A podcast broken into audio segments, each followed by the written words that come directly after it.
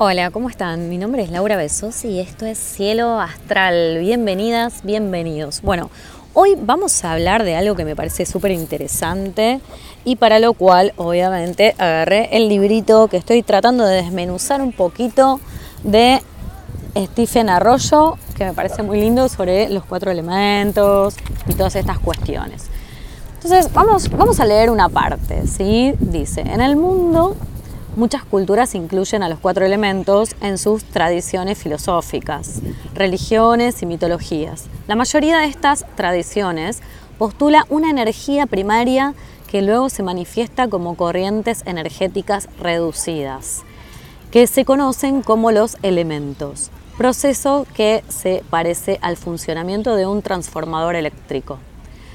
A esta energía primaria se, le aplicaron muchas denominaciones, prana, fuerza vital, sí y otras.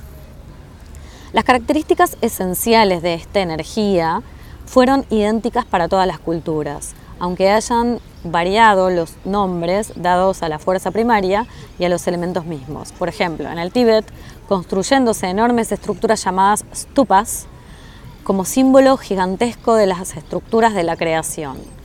La base del estupa era un gran cubo que representaba a la Tierra, sobre el que descansaba una esfera, el agua, y en la parte superior de esta esfera había una estructura espiraloide, el fuego. Luego, en la cúspide de la misma, había una media luna, el aire. Por acá vamos a hacer esta breve introducción a lo que es el tema de los elementos. Espero que les haya gustado. Te invito a que me sigas en mis otras redes sociales, arroba cielo-astral y en mi canal de YouTube.